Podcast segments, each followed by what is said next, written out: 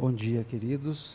Eu gostaria de convidar você a abrir a palavra do Senhor no texto que Paulo escreveu à igreja em Filipos. Texto de Paulo aos Filipenses, capítulo 4. Nós faremos uma leitura do versículo 1 até o versículo de número 9.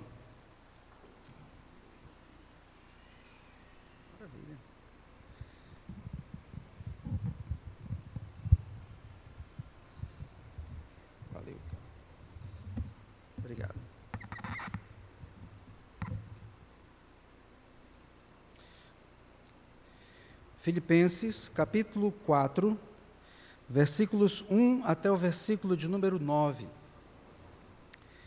Os amados têm tido a grata satisfação de estudarem esta carta por meio da exposição da palavra do Senhor nesses domingos.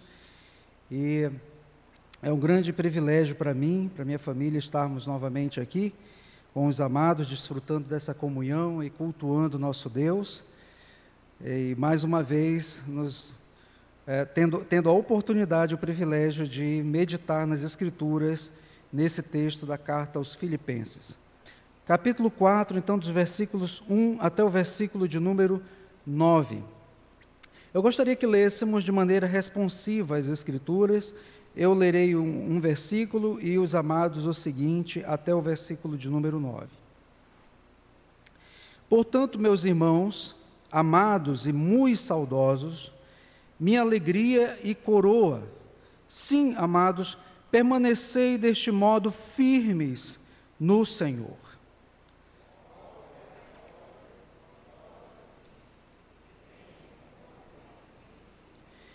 A ti, fiel companheiro de jugo, também peço que as auxilies, pois juntas se esforçam comigo no Evangelho. Ah, se esforçaram comigo no Evangelho. Também com Clemente e com os demais cooperadores meus, cujos nomes se encontram no livro da vida.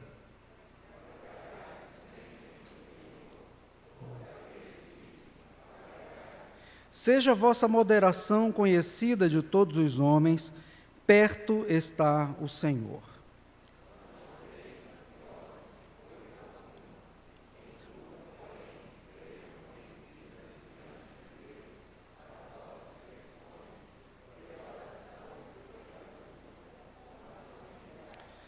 E a paz de Deus, que excede todo o entendimento, guardará o vosso coração e a vossa mente em Cristo Jesus.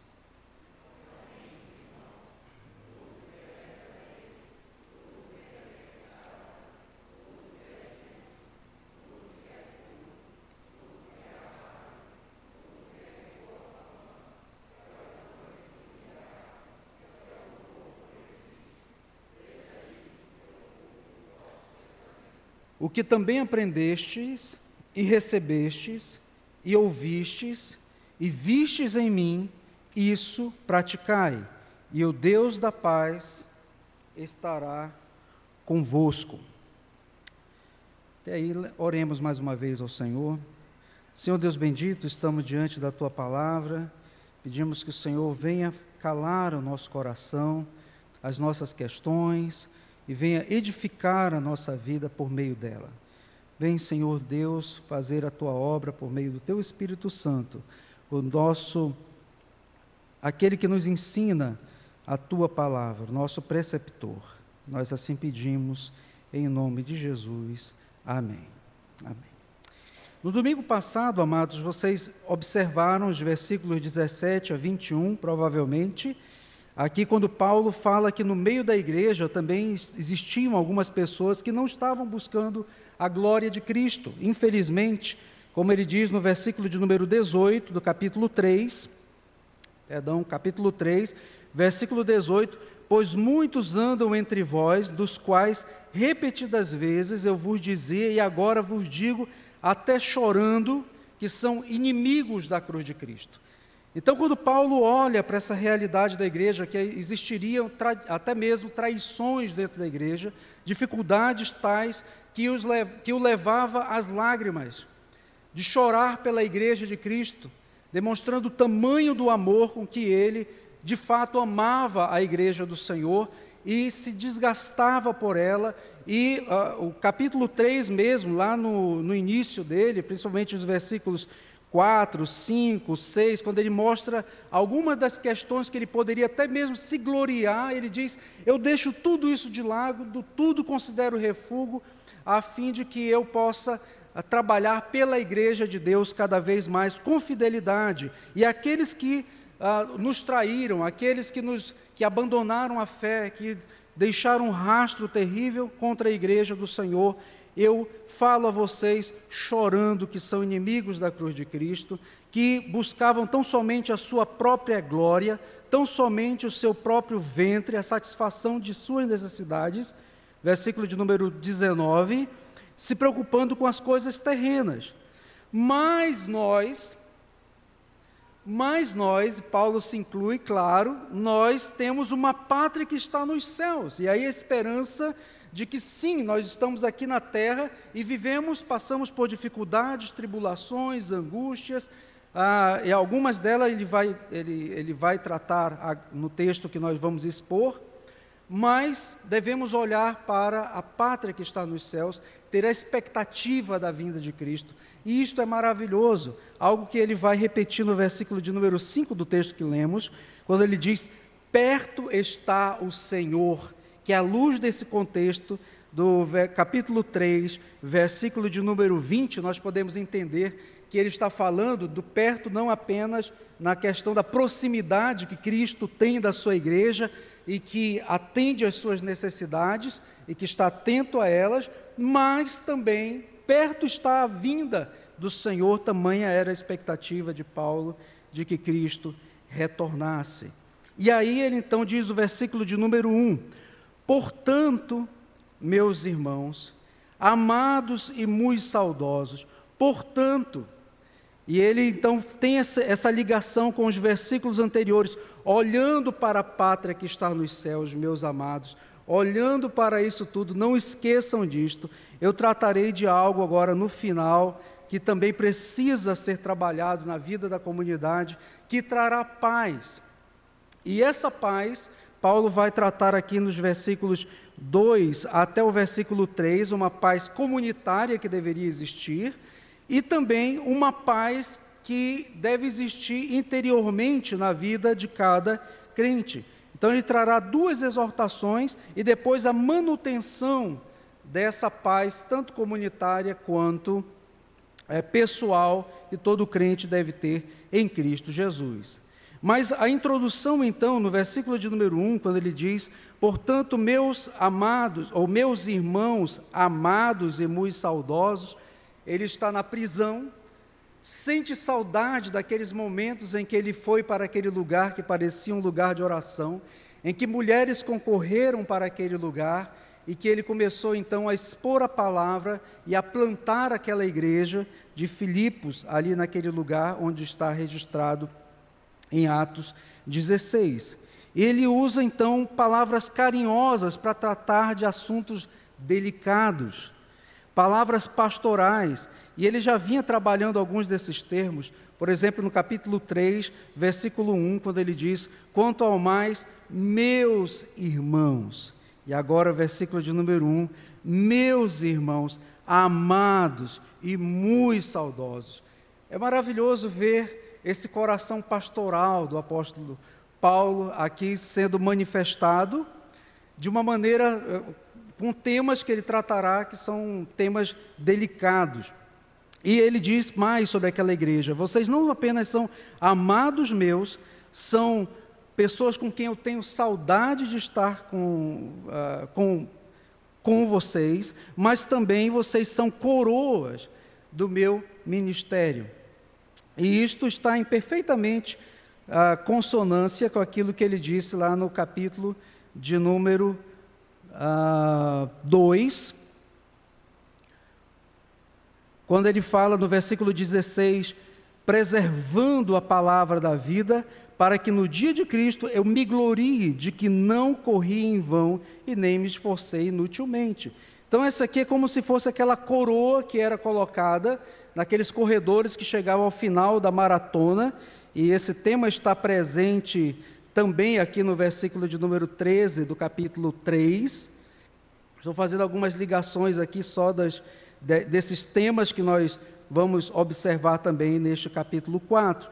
Então, quando ele fala coroa, sim, amados, é importante olhar para vocês como resultado de um ministério fiel que Deus me deu pela sua graça e misericórdia e que não dependeu de mim, mas dependeu dele agindo em mim e da fidelidade do, ao Senhor. E aí ele diz então: permanecei deste modo firmes no Senhor. É um outro tema corrente dentro da carta, o permanecer naquilo que aprendeu, versículo 27 do capítulo 1. Vivei acima de tudo de modo digno do evangelho de Cristo, para que ou indo ver-vos, ou estando ausente, ouça no tocante a vós outros que estáis firmes em um só espírito, com uma só alma, lutando, lutando juntos pela fé evangélica.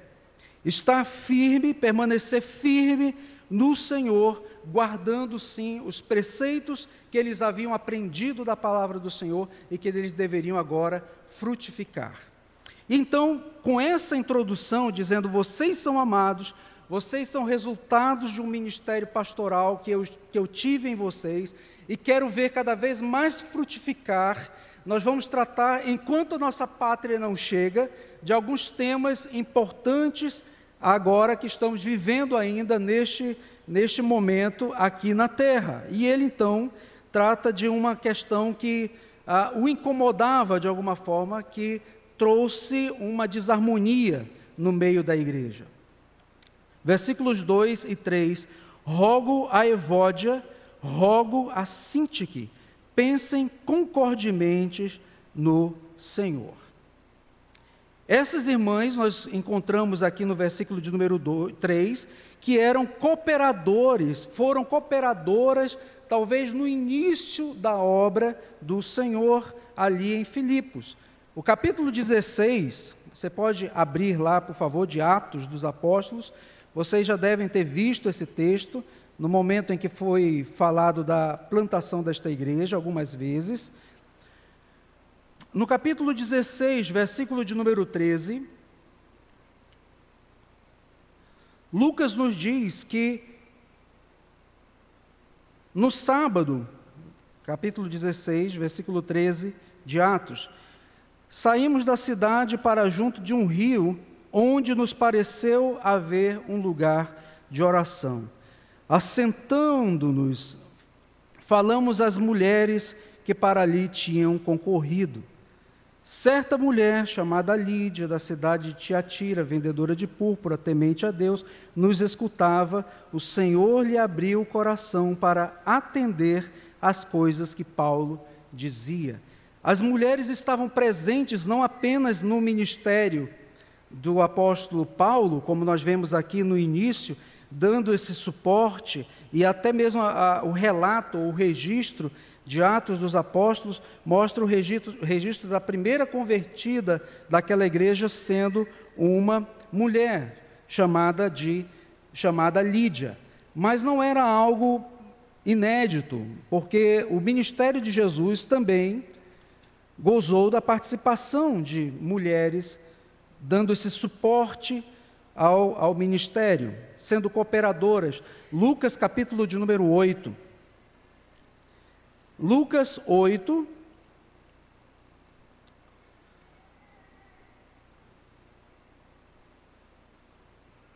Lucas 8, a partir do versículo de número 1. Aconteceu depois disto que andava Jesus de cidade em, cidade, de aldeia em aldeia, pregando e anunciando o evangelho de Deus, e os doze iam com eles. Também algumas mulheres que haviam sido curadas de espíritos malignos e de enfermidades.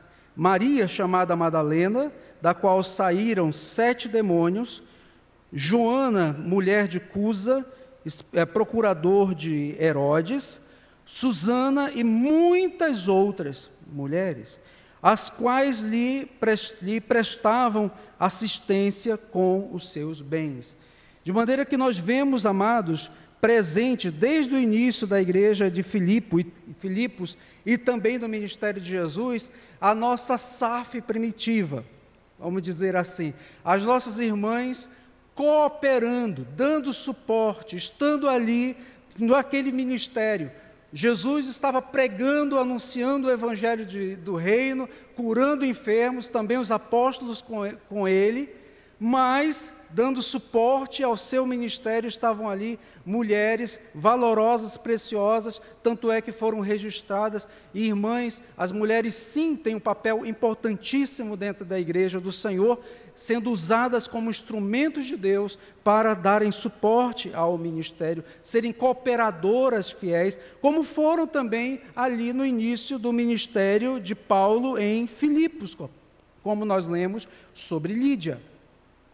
E aqui, então, ele, Paulo menciona duas personagens que foram também importantes dentro do seu trabalho ali no início: Evódia e Sintique, que eram cooperadores, foram cooperadoras seus, e agora ele fica sabendo que elas têm uma demanda entre si que não foi resolvida. E nós precisamos aprender algumas, algumas lições já aqui.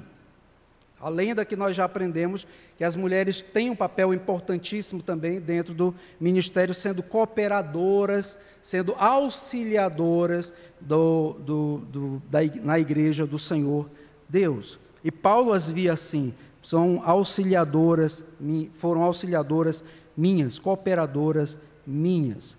Evódia e Sintique tiveram uma desavença tal que elas não estavam ali se falando.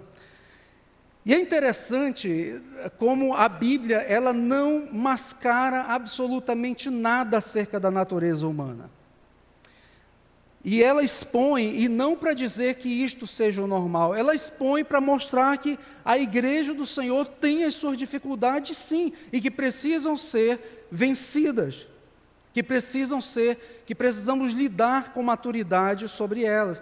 E aqui Paulo fala de duas irmãs em Cristo.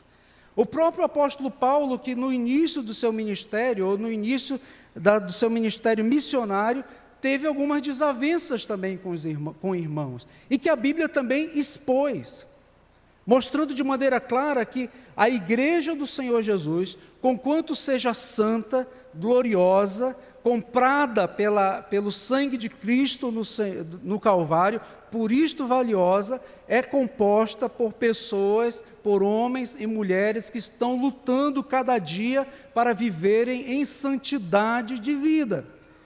Então é um erro qualquer um imaginar que, pelo fato de adentrarem a uma igreja, vão encontrar uma igreja que não, não existirão conflitos, que não haverá problemas, que tão somente as pessoas se abraçarão umas às outras ou viverão em comunhão e destra de, de, de fraternidade constante e que não haverá conflitos. Isso aí é uma ilusão, ou isso aí é uma desculpa daqueles que querem denegrir a igreja de Cristo ou querem se afastar da comunhão. Porque para haver liga, muitas vezes existirão atritos, existirão fricções porque nós temos opiniões. Eu tenho uma opinião e com certeza o Henrique tem uma outra opinião sobre determinados assuntos, muitas vezes periféricos. E que viver numa igreja exigirá de nós a humildade da percepção da, de que a glória de Cristo deve existir sobre todas as coisas e que eu devo muitas vezes chegar até o meu irmão e pedir perdão dele por algo que eu falei, por algo que eu disse, por algo que eu fiz que desagradou e que eu fiz muitas vezes propositadamente mesmo, para ofender mesmo o meu irmão. E que a minha língua se tornou exatamente aquilo, aquilo que Tiago fala, uma, uma centelha e que incendiou às vezes uma floresta. E a palavra de Deus não diz que a vida em comunhão, a vida em igreja, é uma vida de, como se diz no popular, um mar de rosas, sem dificuldades, sem conflitos, de maneira que os conflitos podem até existir, e eles manifestam que parte da, da nossa natureza humana precisa ainda morrer. E os conflitos existem para trabalhar exatamente no meu coração, como provas que Deus dá para trabalhar no meu coração quanto à humildade, à submissão àquilo que o próprio apóstolo havia tratado tantas vezes nesta carta. Veja, por exemplo, no próprio capítulo 1, o texto que nós, nós lemos, versículo 27, lutando juntos por, pela fé evangélica. Finalzinho do versículo 27 do capítulo 1 de Filipenses. Paulo já vem tratando isso até chegar em Evode Sinti, que ele já, trata, já tratou algumas questões relacionadas à comunhão e ao esforço de se viver em comunhão para o bem da propagação do Evangelho e da glória de Cristo neste mundo. Capítulo de número 2, versículo de número 2, do capítulo 2 de Filipenses. Completai a minha alegria de modo que penseis a mesma coisa, tenhais o mesmo amor, sejais unidos de alma, tendo o mesmo sentimento, nada façais por partidarismo ou vanglória, mas por humildade, considerando cada um os outros superiores a si mesmo. Não tenha em vista o que é propriamente seu, senão também cada qual o que é dos outros. Ou seja, tende em vós o mesmo sentimento que houve também em Cristo Jesus. E isto, claro, falando também para Evódia e Sintique. Minhas irmãs, vocês não podem agir por partidarismo ou por vanglória, vocês devem considerar o outro, Evódia deve considerar Sintique superior a si mesmo. Não é que ela fosse superior, mas deve considerar, assim como eu devo considerar os meus irmãos superiores a mim. Não é que ele, tenha, ele seja de fato superior a mim ou eu seja superior, não se trata disso, mas é considerar é como um soldado vai falar para com um general. Ele não vai falar para alguém de uma patente superior de qualquer maneira. Ele falará com toda humildade. Ele buscará sempre o consenso e a explicação. Não tenhais o que é propriamente seu, mas o do outro em conta. Assim vamos pensar da mesma forma, o mesmo amor, sendo unido de alma e tendo o mesmo sentimento. Agora, isso é fácil? Não, irmãos. Quem acha que a igreja é lugar tão somente desse, desse viver esse amor de maneira ilusória, é como o mundo diz, não. A igreja é lugar de amor, sim, mas o amor é o compromisso de me doar pelo meu irmão. O amor é o compromisso de tantas vezes ter que, perdoe a expressão aqui, mas de engolir sapos para que se mantenha comunhão entre os meus irmãos. Assim como é um casamento. Em que tantas vezes nós temos que nos humilhar, reconhecer as nossas falhas, as nossas culpas, pedir perdão. E isto é difícil porque o nosso coração é orgulhoso a nossa natureza terrena quer dizer assim: não, não deixe isso barato, não, vai lá e resolve, porque você tem o direito disso e direito daquilo. Enquanto que a palavra de Deus nos exorta aqui, irmãos, sejais unidos de alma. Para ser unido de alma, eu tenho que morrer para mim mesmo e levar a cruz de Cristo cada dia, morrendo para mim. Então, quando Paulo fala aqui para Evódia e Sintique, e a, a Bíblia expõe essa, essa situação de conflito. E o próprio apóstolo já havia aprendido muito na caminhada da fé.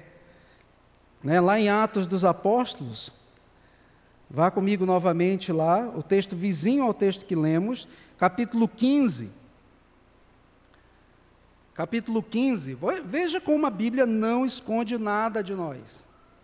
Como ela expõe, na realidade, a natureza humana em conflito com a vontade de Deus. Alguns dias, de, perdão, uh, capítulo 15, versículo 36. de Atos. Alguns dias depois, disse Paulo a Barnabé: Voltemos agora para visitar os irmãos por todas as cidades nas quais anunciamos a palavra de Deus, para ver como passam. Algo bom, não é? Plano maravilhoso. Só que Barnabé quis levar o primo dele, chamado João Marcos. Barnabé, versículo 37, queria chamar João Marcos. Barnabé foi uma pessoa importantíssima no ministério do apóstolo Paulo, porque Barnabé foi aquele quase que discipulou o apóstolo Paulo e, e deu credibilidade ao apóstolo Paulo perante os apóstolos, no momento em que Paulo ainda era visto com desconfiança pela igreja, pelo fato dele ter sido perseguidor da igreja. Então Barnabé era alguém caro ao apóstolo Paulo, com certeza, e eles estavam ali fazendo a obra de Deus. E Barnabé quis levar João Marcos, mas Paulo não achava justo levarem aquele que se afastara desde a Panfilha. E Paulo está se referindo aqui um outro, ao texto de Atos, capítulo 13, versículo 13. Depois você pode ler não o acompanhando no trabalho. Houve entre eles tal desavença que vieram a separar-se. Então Barnabé, levando consigo a Marcos, navegou para Chipre. Mas Paulo, tendo escolhido a Silas, partiu encomendados pelos irmãos à graça do Senhor e passou para a Síria e Cilícia, confirmando as igrejas. Paulo, então, veja o versículo 39, houve entre eles tal desavença que vieram a separar-se. Conflitos de opinião. Claro que eles, de alguma forma, resolveram a questão entre um e outro, porque afinal de contas iam pregar o Evangelho, mas eles disseram: olha, nos perdoamos, está tudo resolvido, mas Barnabé, com teu primo não dá para ir, não, não vou com ele. Eu vou com Silas para cá então e você vai para lá. É isso que o texto está dizendo aqui. Não está dizendo que não houve perdão, mas houve conflito de opiniões, opiniões tais que foram desenvolver a obra de Deus, o trabalho missionário, porque tinham opiniões opostas sobre levar ou não João Marcos. E claro que João Marcos, mais tarde, ah, Paulo reconhece o valor de João Marcos, porque Barnabé também trabalhou na vida de João Marcos.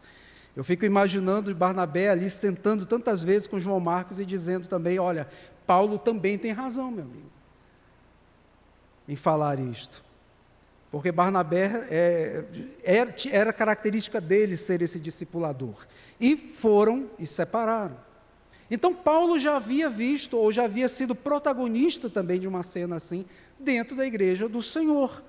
Mas ele olha para aquelas irmãs como irmãs valorosas, e são tão valorosas que são mencionadas nas Escrituras. Porque se não fossem, ela, Paulo teria dito de maneira geral, o próprio Espírito Santo teria inspirado Paulo a falar de maneira geral. Estou sabendo que há irmãs aí que estão com problemas na igreja, mas não, é mencionado, e isto seria motivo de vergonha. Né? Duas irmãs em Cristo, Evódia e Sintique, que não se entendem. Que arrumação é esta? Mas é registrado para mostrar o valor dessas irmãs, ou o quanto elas tiveram da cooperação do Evangelho. E Paulo diz aqui, ele não diz, versículo 2, rogo a Evódia e a Sintique. Não, ele diz, rogo a Evódia, rogo a Sintique, dando ênfase exatamente a essas duas queridas, que ele tem, ele tem todo o interesse de que elas voltem de novo a pensar concordemente, não nas suas próprias opiniões e convicções. Não é que elas vão achar um meio termo em que eu concordo e você concorda. Não, mas colocando Cristo como a, a, o centro de convergência e que elas pensem concordemente no Senhor, conquanto têm opiniões contrárias sobre algumas questões periféricas. Assim deve ser a igreja do Senhor. Mas Paulo também sabia que aquelas irmãs não estavam, é, não era um conflitozinho simples de ser tratado e simples de ser resolvido. E Paulo agora está encarcerado, como fazer? Ele então pede ajuda. A ti, fiel companheiro de jugo, peço que as auxilies. Peço que as auxilies. Isso mostra que alguns conflitos dentro da igreja, precisam sim de irmãos que possam ser cooperadores para a cura do corpo de Cristo no que diz respeito aos tratamentos interpessoais, aos relacionamentos interpessoais. Ah, essa palavra fiel, é, aliás, companheiro de jugo, é a palavra. É, eu, eu, vou citar a palavra, mas eu vou explicar o motivo. Eu não gosto muito de citar as palavras gregas, mas aqui é sísigos. Porque alguns comentaristas acreditam que este era o nome do irmão que estava ali é, sendo conclamado por Paulo. Outros comentaristas vão dizer: não, não sabemos quem é essa pessoa. Mas, ah, por exemplo, lá em Filemão, apenas a título de, ah, de, uma, de, uma, de um conhecimento extra para você, Paulo gostava de fazer alguns trocadilhos usando nomes, que às vezes não fica tão claro na língua portuguesa. Versículo de número 10 de Filemão Filemão, Filemão 10. Filemão 10 e 11. Quando Paulo diz assim sobre Onésimo, aquele escravo que havia fugido, e o versículo 10 diz assim: Assim solicito-te em favor de meu filho Onésimo, que gerei entre algemas. Ele antes foi inútil, atualmente, porém, é útil a ti e a mim. Sabe qual é o significado do nome Onésimo? Onésimo é útil. Então, Paulo, só que os, os, aqui ficou claro para os tradutores que se tratava exatamente de um jogo de palavras, e Paulo diz: aquele meu filho útil, que outrora para ti foi inútil, falando para Filemão, agora, porém, é útil tanto a ti quanto a mim.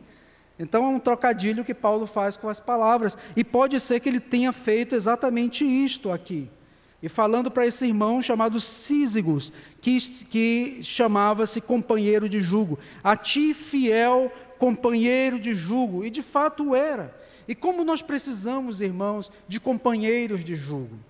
Pessoas que estão partilhando de conosco do mesmo jugo de Cristo e que estão ali carregando aquele jugo constantemente, são os companheiros de jugo. E Paulo então fala para esse irmão, companheiro de jugo, auxilie estas queridas.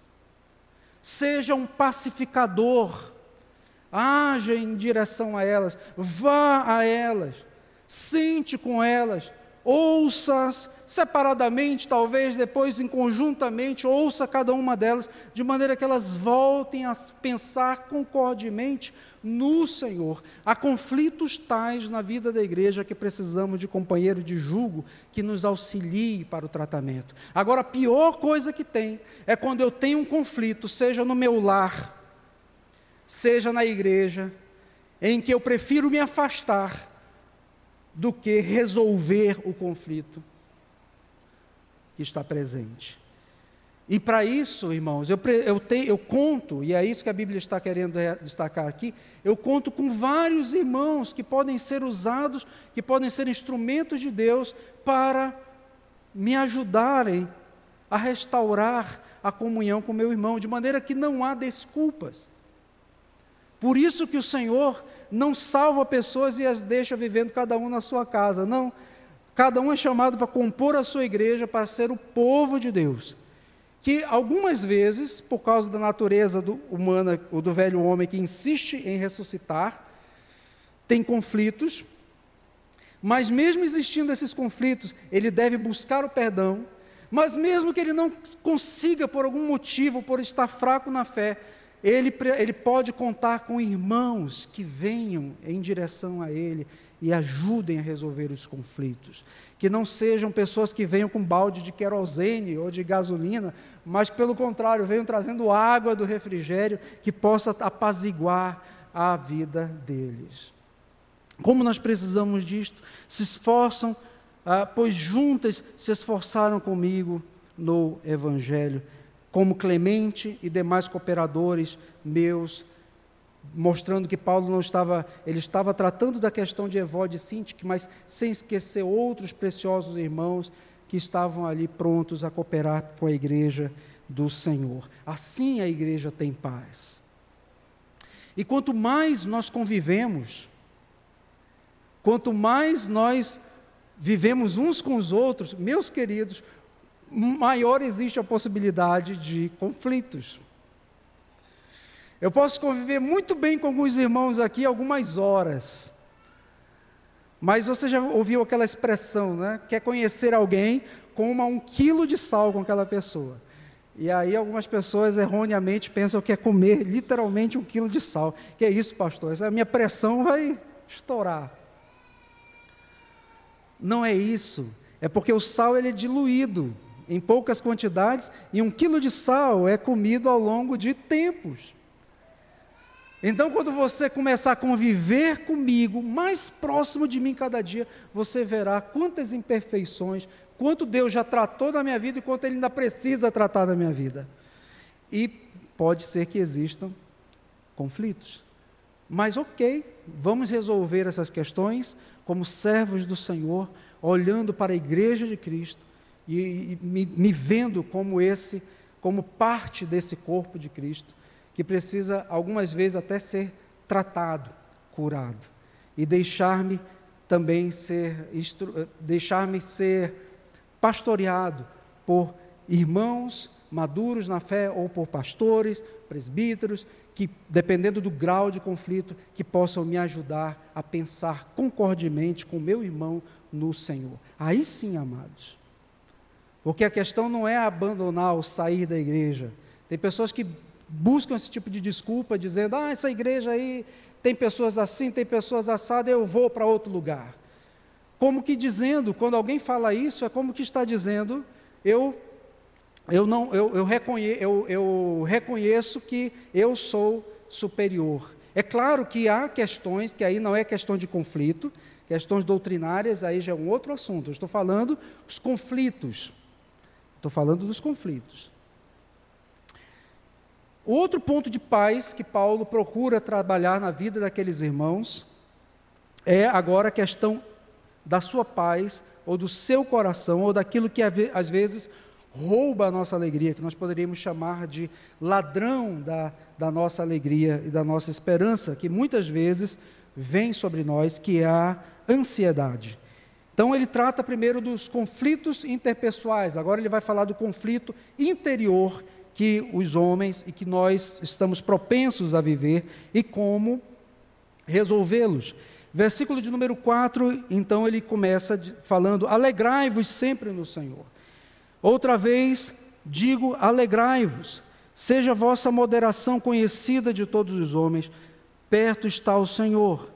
Não andeis ansiosos de coisa alguma, em tudo, porém, sejam conhecidas diante de Deus as vossas petições, pela oração, pela súplica, pela ação de graças, e a paz de Deus, que excede a todo entendimento, guardará o vosso coração e a vossa mente em Cristo Jesus.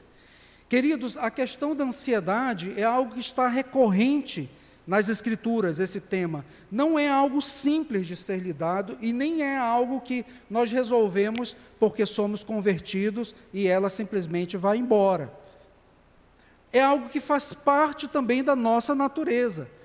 Vamos pensar também que a ansiedade, num certo grau, ela é um instrumento de Deus, sim, para o nosso bem, que precisa ser dominado. Nós vamos ver o que é essa ansiedade que Paulo fala aqui. Mas, por exemplo, se você está num ambiente, está dentro da sua casa, e você ouve algum barulho no quintal, ou você ouve algo estranho, é natural que você levante e naquele momento a, a, todos os, os, seus neurotransmissores e todas as várias substâncias químicas no seu corpo estão te deixando em alerta. E isto é ansiedade também e que faz com que você tome decisões imediatas. Por exemplo, ligar para a polícia, ou ligar para alguém, ou então se defender de alguma forma. Mas isto está presente ali na nossa natureza humana. Então ela não é de todo descartável. Quando que ela se torna pecaminosa? Quando eu quero assumir o lugar de Deus quando eu quero assumir o controle de todas as coisas referentes ao dia de amanhã, referente ao que está acontecendo hoje, dentro da minha vida, e algo que foge completamente ao meu controle. E isto me rouba a alegria. Por isso que Paulo diz: alegrai-vos sempre no Senhor. Não é se alegrar porque as circunstâncias estão boas ou estão ruins, mas o Senhor é a fonte da nossa alegria, não importa se as circunstâncias não estão boas ou não são, não são favoráveis a mim. Paulo viveu vários desses momentos em que ele era perseguido, em que ele passou por naufrágios, em que ele foi açoitado. Agora mesmo ele está na prisão, enquanto ele escreve esta carta. Mas a alegria de Paulo foi tirada, ele sabia que ele morreria em breve. Mas ele diz assim: Senhor, eu ofereço o meu corpo, tal qual aquela libação que era colocada sobre o altar. Alguém que fala dessa maneira é alguém que está alegre, não porque vai morrer em si, mas porque ele sabe que a sua morte é o princípio da vida que Cristo conquistou para ele. E aí ele diz: então a minha alegria, a nossa fonte de alegria está em Cristo Jesus, por aquilo que ele fez por mim, por aquilo que ele me deu. Por isso que ele diz: alegrai-vos. E ele já havia dito outras vezes essa palavra de alegria que os irmãos deveriam ter no Senhor, e que isto seria esse equilíbrio que as pessoas teriam de vida alegre no Senhor, não importando as circunstâncias, não é negar a realidade, é dizer: Senhor, a minha vida está em tuas mãos. Ela deveria ser vista pelas pessoas e ser o testemunho fiel de que você de fato pertence ao Senhor. E aí guardar o coração. E aí ele vai fazer essa exortação para que você tenha essa alegria no Senhor, para que você então seja isso testemunho para as pessoas que estão ao seu redor. Não ande ansioso de coisa alguma. Agora Paulo está negando que nós podemos estar ansiosos? Claro que não. As ansiedades elas vêm muitas vezes porque nós queremos a nossa natureza quer tomar conta das situações quer saber como que vai resolver. Mas na realidade são situações que eu não tenho controle. Por exemplo, Paulo, talvez na sua humanidade, em alguns momentos ele era tomado por sentimento de será que a minha execução é amanhã? Será que a minha execução, será que eu ainda tenho um mês de vida? Será que eu vou conseguir completar essa carta que eu estou escrevendo? Humanamente falando, pode ser, não seria errado imaginar na sua humanidade, porque Paulo era um homem como nós, que Paulo, de algumas vezes, se pensasse nisto, mas imediatamente ele dizia como que ele resolvia essas questões. E é isso que ele vai tratar aqui, de maneira sucinta, claro. Assim, a ansiedade ela é tão presente que várias vezes ela é tratada nas Escrituras. Não, não só naquele texto clássico de, do, do, do, de, que Jesus trata da ansiedade ali no Sermão da Montanha, mas também em outros lugares das, das Escrituras, como a própria primeira carta de Pedro, capítulo 5, versículo 7, que leremos daqui a pouquinho. Mas ele diz: Não andeis ansiosos, tudo, porém, seja conhecido diante de Deus a, a, por meio das petições, súplicas e ação, por meio da oração, súplicas e ações de graça. Então, o pedir por meio da oração ao Pai, o pedir com ênfase, porque muitas vezes é, não, não basta simplesmente orar e colocar uma situação, devemos perseverar em oração e dizer: Senhor, arranca de mim este sentimento de ansiedade que me faz querer ser como o Senhor, porque eu não tenho controle de absolutamente nada. E ações de graça que vamos tratar daqui a pouquinho. Mas veja, por exemplo, Tiago, capítulo 4, versículo de número 13. Antes de lermos 1 de Pedro 5, mas Tiago,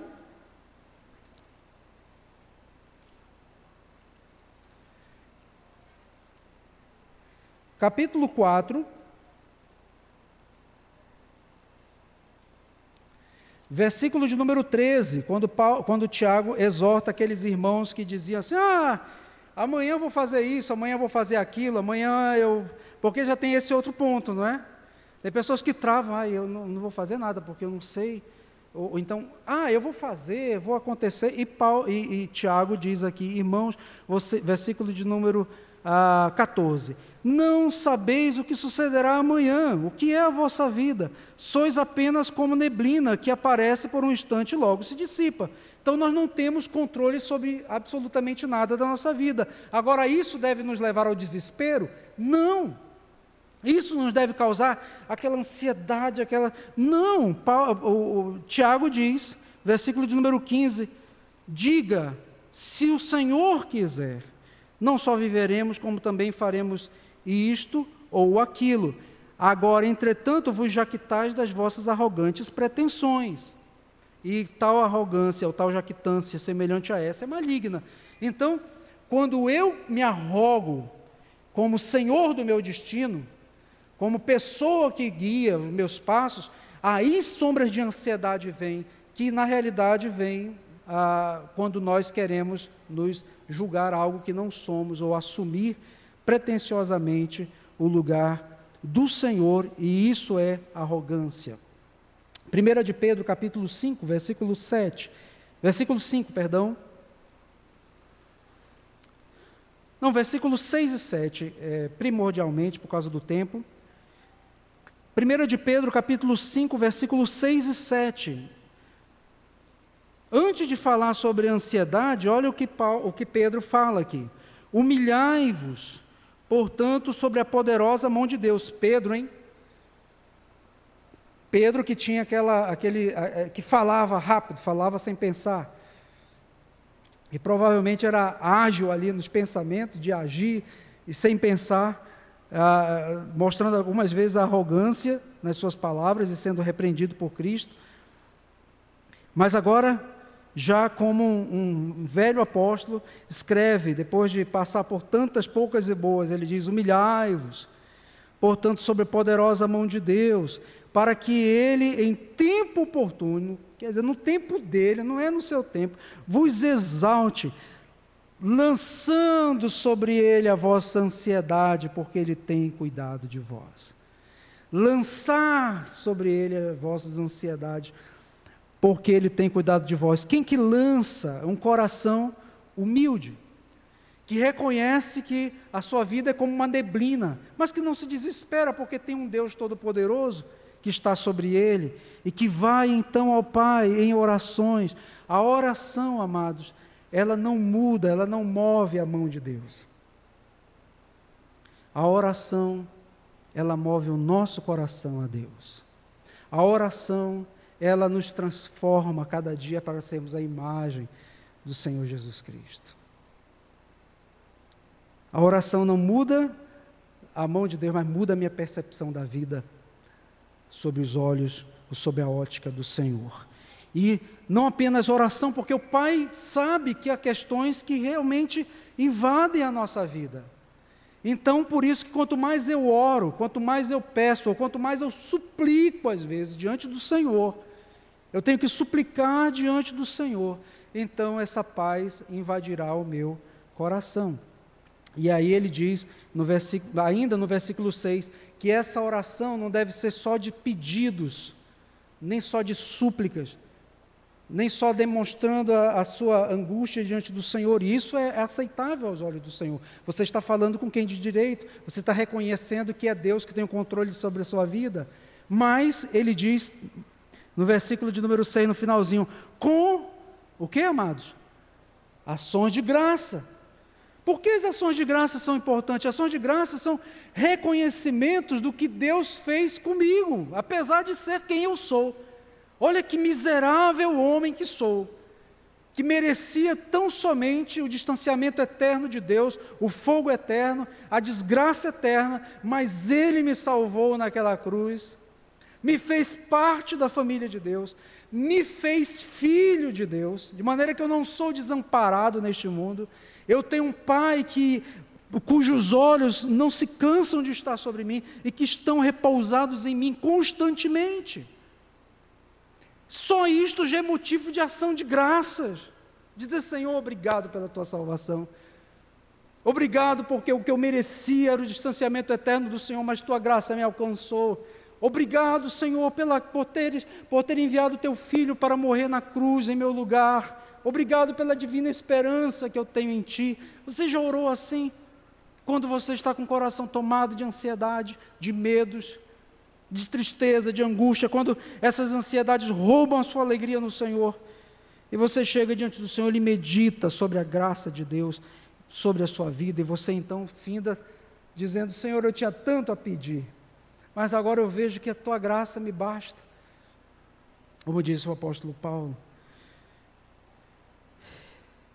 E aí, e eu nem estou entrando naquelas questões, por exemplo, daquele hino que nós cantamos, já cantamos algumas vezes aqui.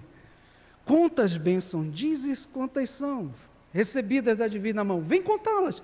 Dizes todas de uma vez, se vai que você consegue contar. Você não vai conseguir contar. E aí você verá surpreso que você tem um Pai, que você tem um Deus sobre você. Então, aí essa paz de Deus, que excede a todo entendimento, que não está ah, circunscrita ou não está presa às circunstâncias da vida, não está colocada nas situações pequenas. Essa paz de Deus que excede a todo entendimento, que não é compreensível como, como que o apóstolo Paulo pode estar alegre numa prisão?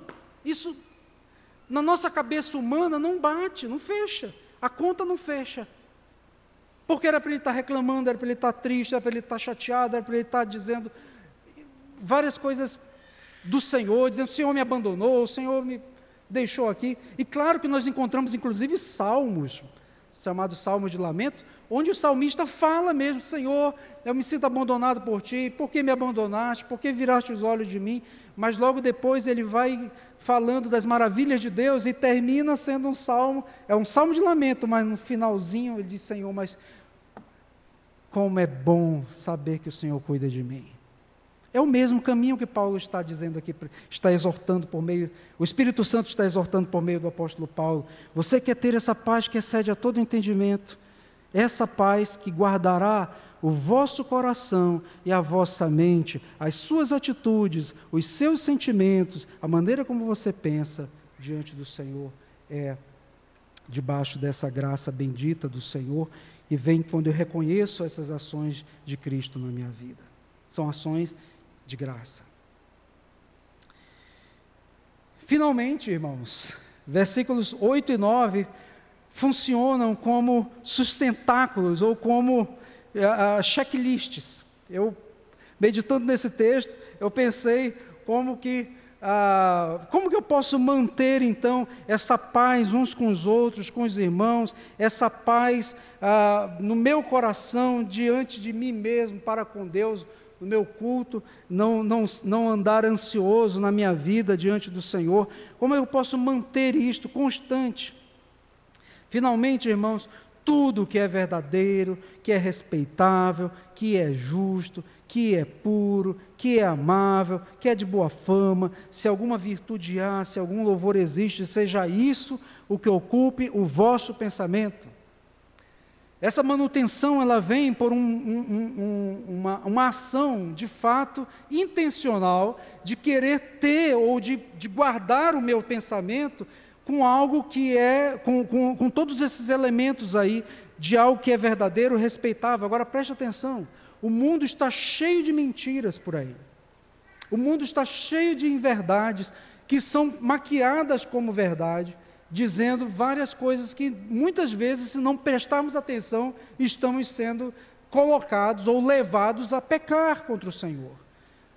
E não temos tempo aqui de falar de cada uma delas, mas, por exemplo, quando alguém ah, cultua o seu corpo, o culto da eterna juventude, há um princípio bom, elementar, bom, natural, e que devemos cuidar realmente do corpo, da alimentação. As irmãs gostam de comprar aí os, as, as maquiagens, os produtos.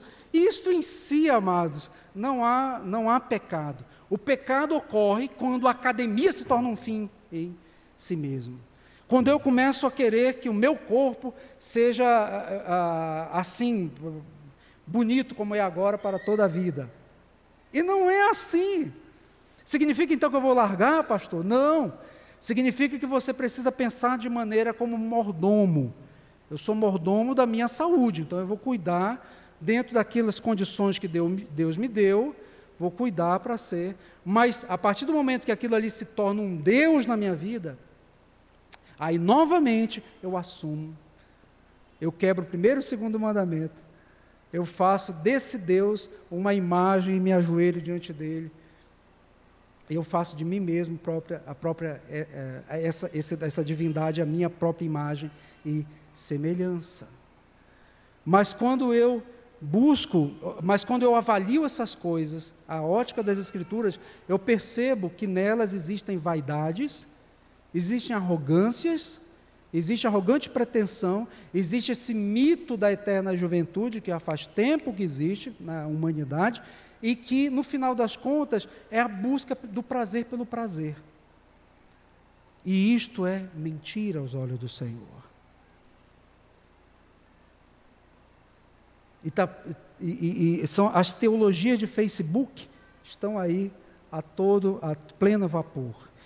E aí Paulo diz: então, irmãos, não se contaminem com o que é do mundo.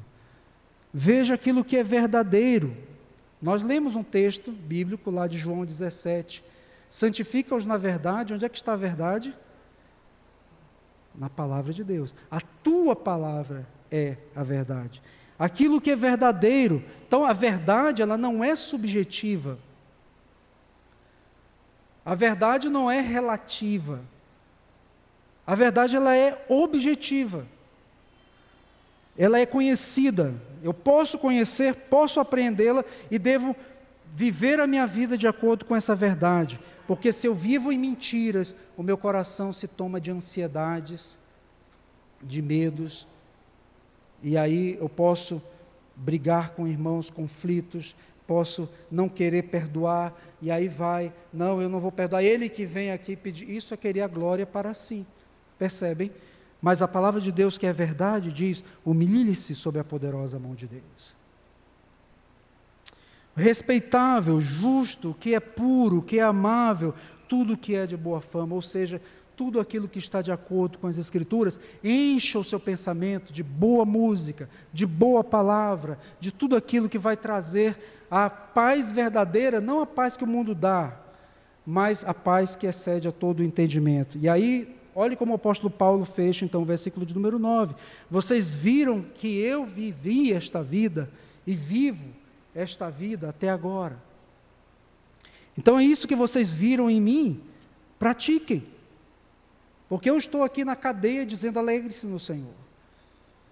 Paulo não estava falando da boca para fora e nem de algo impossível de ser vivenciado, mas ele diz: vivam aquilo que eu pratiquei. E então o Deus da paz, note aqui novamente no versículo 7, e a paz de Deus, para o Deus da paz, ou a paz de Deus será convosco. Tanto nos seus relacionamentos interpessoais, seja na igreja, seja na sua casa, quanto nos seus, na sua vida interior, no seu relacionamento consigo mesmo diante do Senhor, colocando colocando-se sob a poderosa mão de Deus. Eu gostaria de encerrar lendo alguns, alguns textos somente de aplicação para nós. A, paz de Cristo, claro que é o que Cristo quer ver na sua igreja, já vimos que ah, isto é difícil de ser alcançado aqui com o exemplo de Evode Sintique. Mas Jesus Cristo, lá em João capítulo 17, Vamos abrir lá, encerrando já, uma aplicação.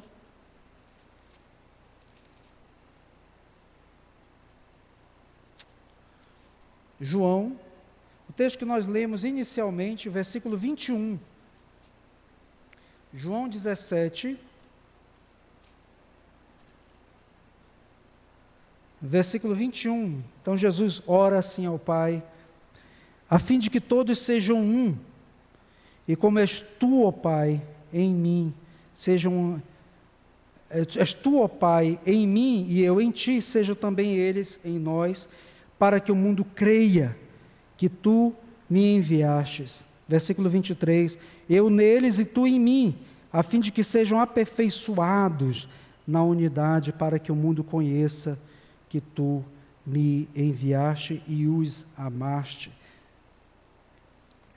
como também amaste a mim. Cristo quer a unidade da igreja e ele orou desde o início ali, desde o final já do seu ministério nesta terra, para que a igreja fosse santificada em unidade, algo que devemos lutar sim para viver diante do Senhor e pedir essa graça de Deus com a ajuda de irmãos para nos mantermos unidos. E a segunda, o segundo ponto que eu chamo a atenção é sobre essa paz. Novamente João, dois textos aí de João, João 14, versículo 27. João 14, 27. Umas páginas anteriores ao texto que lemos, Ah, João trabalha isso de maneira de, de, com tamanha maestria que outros textos podem ser usados também. Capítulo 14, versículo 1: não, não se turbe o vosso coração, quer dizer, não se perturbe, crede em Deus, crede também em mim. Capítulo 14, versículo 27. Deixo-vos a paz, a minha paz vos dou, não vos la dou como o mundo o dá ou como dá o mundo, ou seja, não é uma paz pelos padrões do mundo, mas é uma paz que vem do alto, uma paz que vem quando eu me curvo em oração, quando eu peço diante do Senhor graça. E ele diz: Não se turbe o vosso coração, nem, nem tampouco se atemorize. E último texto, ainda tinha um outro, mas Isaías 26, eu acho tão lindo esse texto. Isaías 26, Abra lá, por favor. Fala dessa paz. Isaías, capítulo 26, versículo de número 3.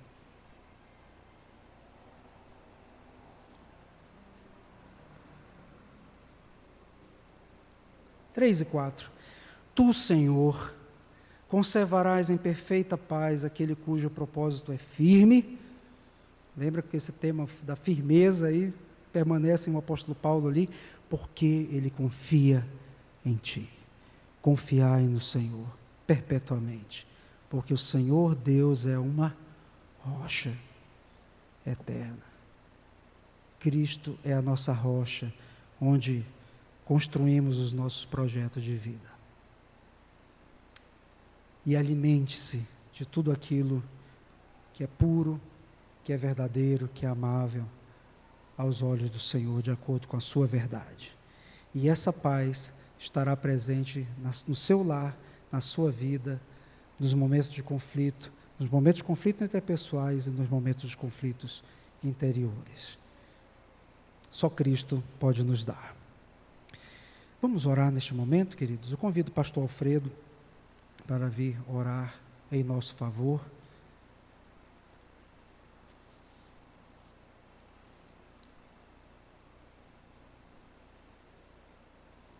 encerrando o nosso culto.